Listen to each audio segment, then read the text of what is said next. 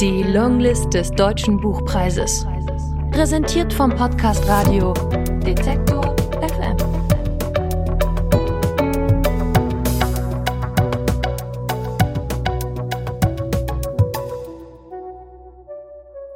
Aus Esther Kinski, Rombo. Gelesen von Eileen Wruzina. Störstufen. Es heißt, dass Tiere die sich allmählich aufbauenden Vibrationen im Erdinnern viel früher wahrnehmen als Menschen. Diese Vibrationen, die schließlich zum Überschreiten der Spannungsgrenze in der Spreizzone der tektonischen Platten führen werden, so dass sich die Platten verhaken und verkanten und sich die Anordnung von Hohlräumen und Masse, von Leere und Fülle unwiderruflich verlagert.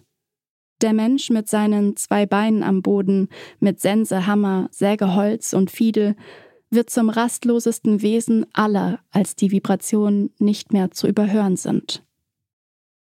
Olga fragt sich, ob die Carbon, die ja mit ihrem ganzen Körper dem Boden verhaftet ist, ein besonderes Gespür für die frühen Phasen des Bebens hat, ob das Liegen der Schlange am frühen Morgen auf der Mauer dem Einhorchen in die Vorgänge tief in der Erde gegolten hat einer Warnung den Vorbeigehenden gar, ob die überfahrene Schlange ganz in die Vorahnung der Erschütterungen versunken, die Gefahren der sie unmittelbar umgebenden Welt vergessen konnte, ob der Busfahrer wusste, was er angerichtet hatte, ob es wirklich der Busfahrer gewesen war, der diese unvergessliche und am Tag des Geschehens untilgbar scheinende Besudelung der Wegfläche verursacht hatte, die nun plötzlich wie verwischt und verdrängt ist, überschrieben durch einen Riss in der Straße. Und die Vögel? Woher diese Unruhe ohne Bodenberührung? Vibriert die Luft? Ist es das Licht? Der seltsame Wechsel von Schatten und diesigem Leuchten und Spiegelungen der Luft, die kurzen kleinen Böen, durch die die Vögel im spitzen Flug stechen oder die sie unter dem weißen Licht umflattern, sind all das Botschaften, die ihnen etwas mitteilen? Das Dröhnen, dieses tiefe, fremde, unerhörte Grollen hält, wie es Toni scheinen will, minutenlang an, bevor das eigentliche Beben erfolgt. Der Vater stößt ihn, die Mutter, die jüngeren Geschwister hinaus auf die Straße. Ein Teil des Holzbalkons der Nachbarin ist abgebrochen und den Abhang hinuntergerutscht, samt Vogelbauer mit dem Grünfink, dessen den ganzen Nachmittag und Abend während des schrilles Pfeifen nun zu einem Gellen wird. Die Faust des Vaters schlägt Toni in den Rücken.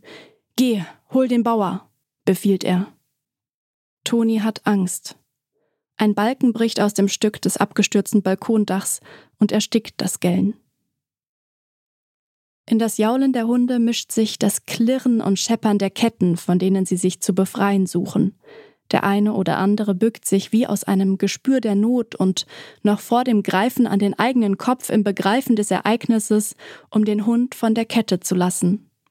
Die Hunde laufen nicht davon. Sie greifen nichts und niemanden an gehen nicht einmal aufeinander los oder auf die schleichenden heimlichen Katzen. Die Hunde suchen Schutz.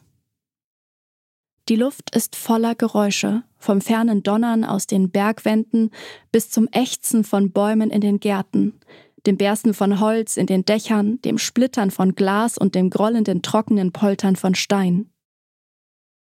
Menschenstimmen in grellster Aufregung, um Obdach gebracht, nach Nächsten suchend, aus Verschüttungen schreiend, Trümmer packend, wälzend, rufend, heulend, ein Jammern in der Dunkelheit. Gigi tastet sich durch Trümmer und Dunkel zum Ziegenstall. Am Türpfosten streift seine Hand über etwas, das sich anfühlt wie Haar, klebrig und feucht. Er steigt über gestürzte Balken, hört keinen Laut. Als sich die Augen ans Dunkel gewöhnt haben, sieht er die Umrisse der beiden Ziegen. Sie stehen hinter dem Handkarren an der unversehrten Wand. Er streicht ihnen über den Rücken und spürt ihr leises Zittern wie eine Nachhut der Erdvibrationen, die nicht weiß, wohin mit sich.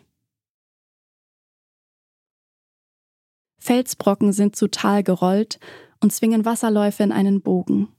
Auf ihrem Weg sind Schneisen geschlagen, Erde liegt bloß, wo Wald stand, Flockenblumen, Lichtnelken, Silenen, Löwenzahn und Günsel bilden winzige Wülste entlang der Sturzbahn durch Wiesen. Blütiges Kleingestrüpp ist seinen Wurzeln entrissen. Grausilbrige Weidenpappeln und Erlen am Uferrand stehen geknickt. Wände klaffen, Dächer winkeln sich einwärts, Türen ragen schief in diesen weiten Raum, in dem die Dinge nicht mehr an ihrem Platz sind.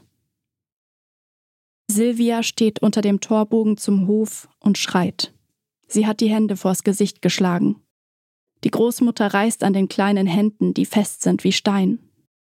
Die Schürzenbänder der Großmutter haben sich gelöst und baumeln um ihre Beine. Ihre Hand blutet. Über den Handrücken zieht sich eine verschmierte Spur. Das Moped ist halb unter dem eingeknickten Schuppen begraben.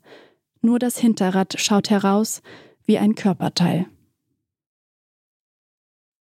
Nach der Erschütterung zieht sich ein Riss durch die hofseitige Wand von Maras Haus und das Fenster ist aus den Angeln geraten. Mara, die seit ihrer Rückkehr vom Sammeln das Schreien und dann das leise Wimmern der Mutter gehört hat, sperrt die Tür zur Kammer auf und führt die Mutter hinaus, die still und lächelnd und mit weißem Kalkgruß überstäubt etwas Engelhaftes hat. Später wird jeder von dem Geräusch reden, vom Rombo, mit dem es anfing, mit dem alles anders wurde, wie man so sagt, mit einem Schlag. Dabei war es eher ein Stoß, wie das dumpfe, stumpfe Ende einer aus weiter Ferne herangerollten Bewegung. Jedem hat sich dieses Geräusch ins Gedächtnis eingeschrieben, unter verschiedenen Namen. Summend, surrend, grollend, murmelnd, donnernd, polternd, rauschend, sausend, kollernd, pfeifend, dröhnend, brüllend und so weiter. Immer jedoch dunkel. Auch diejenigen, die es pfeifend nennen, legen Wert darauf, dass es dunkel gepfiffen hat. Niemand hat es als kreischend, gellend oder hellstimmig empfunden.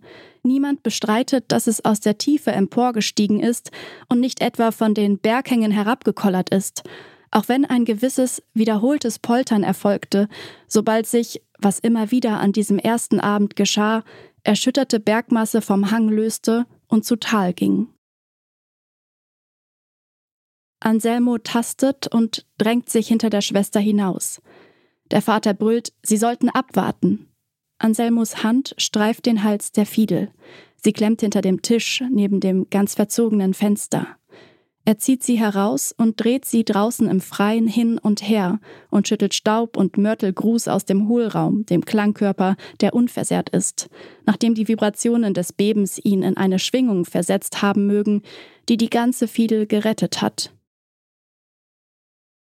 In Linas Haus ist der graue Krug mit Wein zerbrochen und der betrunkene Bruder hat sich die Hand geschnitten, als er eine bauchige Scherbe aufgehoben hat, in der noch Wein schwappte. Tali Papot. In der hiesigen slawischen Sprache heißt das der schöne Weg. Auch wenn die Wegweiser an anderer Stelle einsetzen, beginnt auch dieser, wie fast alle Pfade, am Gasthaus, das Gasthaus liegt in der Sonne am Dorfrand zwischen Kirche und Friedhof auf einer Art Landschaftsempore, einem Balkone mit Blick auf das dünn besiedelte steinige und waldige Tal. Ältere Männer trinken in der Sonne ihren Vormittagswein. Zum Gasthaus gehört ein kleines Lebensmittelgeschäft. Die Verkäuferin räumt Ware in die Regale, rückt eine Kiste auf einem Seitentisch zurecht, in der für Opfer eines Erdbebens in einem anderen Land Spenden gesammelt werden. Vier, fünf billige Spaghetti-Packungen liegen darin, ein paar Socken, eine zerzauste Barbie-Puppe, Zucker. Auf der Theke stehen kleine Gläser mit grünem, weißem, gehacktem, unversehrtem Knoblauch. Auf jedem Glas klebt ein kleiner Zettel, der den Inhalt als Linas Zubereitung ausweist. Lina, die Knoblaucherin. Lina führt auch die Küche des Gasthauses. Die Speisekarte ist kurz, Polenta, Kartoffelkuchen, Knoblauchsuppe, Hasenragout, Bohnen. Während die Männer ihren Vormittagswein trinken, steht Lina an der hinteren Küchentür neben aufgestapelten Getränkekisten und raucht. Sie hält das Gesicht in die Sonne, die Augen geschlossen. Schwer zu sagen, wie alt sie ist. Mit geschlossenen Augen, der Sonne zugewandt, ganz vertieft in das zigarettenrauchige Streicheln von Kehlkopf und Atemwegen, ist ihr jede Frage nach der Zahl angesammelter Jahre unwichtig. Sie lebt. Die Longlist des Deutschen Buchpreises. Präsentiert vom Podcast Radio Detektor